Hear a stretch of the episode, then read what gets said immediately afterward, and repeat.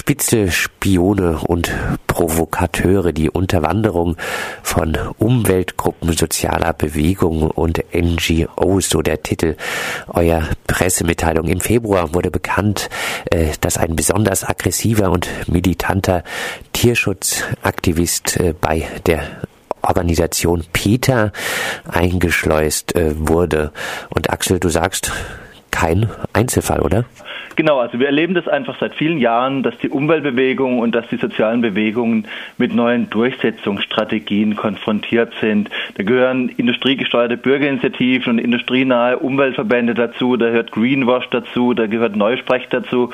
Und ich finde, da gibt es ein wunderbares Zitat von Dr. Sebastian Schwang von der PR-Agentur Hill Knowlton, die sagen, was ist die wichtigste Aufgabe der, für Unternehmen der Energiewirtschaft? Zitat, die Kernfrage ist nicht, wie Protest zu vermeiden ist, sondern wie wir Protest managen können. Also die andere Seite äh, bekämpft nicht nur Protest direkt, sondern sie versucht auch Protest zu managen. Und da gehören Spitzel und Spione in der Umweltbewegung dazu.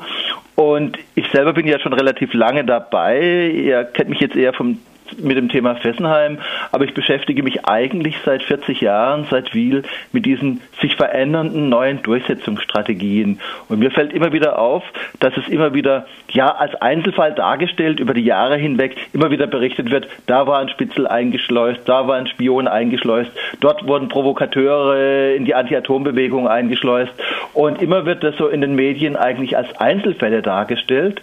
Und da zeigt sich ein bisschen die Chance des Internets, beim BUND habe ich einfach angefangen, die ganzen Geschichten mal aufzulisten. Also heißt, der Einzelfall hat System. Der Einzelfall hat System und es gibt eigentlich eine Vielzahl von Fällen. Und was man immer dazu sagen muss, ich habe eine Liste, das sind jetzt sicher äh, auf unserer Homepage, da sind jetzt sicher 10, 12 Fälle drauf.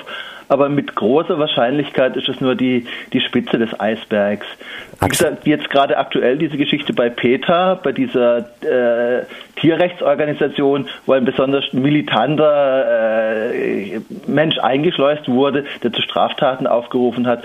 Und im Prinzip war der sozusagen kein Umweltschützer oder Tierschützer, sondern der kam von der Industrie und hat versucht, auf diese Art und Weise äh, PETA zu diskreditieren. Axel, bekannt äh, hier auch äh, in Baden-Württemberg der Spitzelfall Simon Brommer. Wir haben darüber mehrfach berichtet, ausführlich berichtet bei Radio Dreieckland. Im Fokus war aber immer, dass er in die antifaschistische Szene eindringen wollte, aber du äh, hast auch erklärt, nein, äh, nicht nur das, er war vielfach aktiv und auch in der Umweltbewegung. Er war auch in der Umweltbewegung aktiv, er war beim SDS, bei der Studentengruppe der Linkspartei dabei und äh, hat sich auch mit Bildungspolitik beschäftigt. Aktiv war er auch bei der Klimaaktionsgruppe, er kletterte für die Umweltschützer von Robin Wood und nahm an vielen Demos teil. Er beteiligte sich auch an Öko- und Anti-Castor-Protesten sowie das, was ihr berichtet habt, an antifaschistischen Demonstrationen. Was für uns ganz wichtig ist, der BND, gerade hier in Freiburg, ist eine kleine Bunduntergliederung. Wir können das natürlich jetzt nicht alles beweisen. Deswegen haben wir ganz, ganz viele Links und ganz, ganz viele Quellen angegeben. Das sind also alles Dinge, die wir uns nicht aus den Fingern gesaugt haben, sondern die, die einfach über die berichtet wurde und die als Einzelfall schlimm genug sind und die man im Zusammenhang gesehen eigentlich nur entsetzlich nennen kann. Was mir aufgefallen ist, dass beispielsweise Nestle in der Schweiz Attac ausgespäht hat. Da gab es eine Autorengruppe, die äh, von, von, von Attac in der Schweiz, die haben äh, ein kritisches Buch geschrieben zum Thema Nestle und in dieses Redaktionsteam hat die Sicherheitsfirma Securitas äh, einen Spitzel eingeschleust. Und so gibt es relativ viele, viele, viele Beispiele, die wir hier auf unserer Freiburger Seite auflisten. Du hast gesagt, du beschäftigst dich damit seit 40 Jahren. Was haben denn so ähm, Spitzel, was hat die Aufdeckung für Spitzel denn für Konsequenzen vielleicht auch auf äh, die Menschen in sozialen Bewegungen? Ich glaube, die, die sozialen Bewegungen setzen sich zu wenig mit diesen, mit diesen Geschichten auseinander. Also ich erlebe da eine gewisse Theoriefeindlichkeit. Das heißt, dass man immer nur sozusagen jetzt äh, dass die Anti-Atom-Bewegung oder die Umweltbewegung sieht natürlich äh, konkret die Atomkonzerne und, und die Energiekonzerne als Gegner an, aber die Konfrontation, Konfrontation läuft schon lange nicht mehr zwischen Energiekonzernen und Umweltbewegung, sondern zwischen industriegelenkten Initiativen und Umweltbewegung. Das heißt, mit diesen neuen PR-Strategien, mit Greenwash, hat sich die Umweltbewegung viel zu wenig auseinandergesetzt.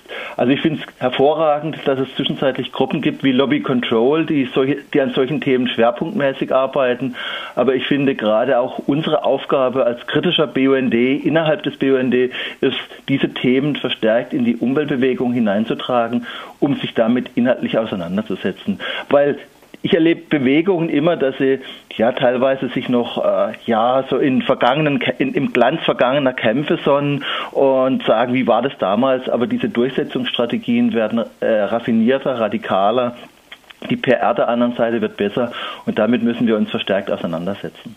Du hast jetzt, äh, denke ich, richtigerweise hauptsächlich auf die strukturelle Ebene gezielt. Äh, trotzdem vielleicht auch nochmal die Frage, macht das auch was äh, auf der persönlichen Ebene, dieser Einsatz von Spitzeln? Was kannst du dazu sagen? Also ich denke, dass es natürlich immer ein bisschen, dass, dass Spitzel immer noch die Ausnahme sind. Was, wo wir ein bisschen aufpassen müssen, ist, dass wir nicht in eine selbstlähmende Paranoia verfallen. Dass wir also nicht immer, wir müssen misstrauisch sein, das darf aber nicht zu einer selbstlähmenden Paranoia werden. Da müssen wir einfach aufpassen. In diesem Feld müssen wir uns bewegen. Und ich denke, die Gefahr von solchen aggressiven Methoden ist immer dann groß, wenn sich die Umweltbewegung mit mächtigen Gegnern anlegt, wenn es um ökonomische, um große ökonomische Interessen geht, beispielsweise jetzt sicher auch im Zusammenhang mit den großen Kämpfen um Freihandel und TTIP. Eine Zukunftsprognose wird äh, das äh, Ganze sich eher noch verstärken oder also siehst du auch Chancen, äh, dass äh, Spitzelwesen vielleicht auch äh, damit das Umweltbewusstsein vielleicht doch ein bisschen mehr auch in die Köpfe der Regierenden geht, dass das eher zurückgehen könnte? Also ich denke, die Konflikte werden sicher an Schärfe auch zunehmen, weil wir da ein Stück weit eine Amerikanisierung erleben. Das heißt, in Amerika ist diese Art, wie die Industrie die Umweltbewegung und die sozialen Bewegungen bekämpft, wesentlich ausgeprägter als bei uns. Das wird sicher noch zunehmen. Was ich positiv finde, ist, dass sich ein Verband wie der BUND mit diesem Thema intensiv auseinandersetzt und dass es Organisationen gibt wie Lobby Control, die schwerpunktmäßig das machen. Wir hier in Freiburg, wir stehen ja irgendwie zwischen Amphibienschutz, Vogelschutz und Fessenheim und kümmern uns nebenher um das Thema Greenwash und Spitzel und Spione. Aber es gibt dann einfach gute Organisationen wie Lobby Control, mit denen wir gut zusammenarbeiten. Aber es ist einfach auch wichtig, über diese Geschichten aufzuklären und dafür braucht es natürlich auch Radios wie ihr, die solche Themen aufgreifen. Ich will allen Leuten empfehlen, einfach mal auf unsere Internetseite zu gehen und zu schauen. Also dort findet, findet man relativ viele Geschichten äh, zum Thema Greenwash. Kriegspropaganda, Akzeptanzforschung, PR, Umweltpropaganda und neuen Durchsetzungsstrategien auf der Seite von, vom BUND in Freiburg. Soweit Axel Mayer vom BUND, Simon Brommer, Mark Kennedy und Co. auch besonders in der Umweltbewegung aktiv.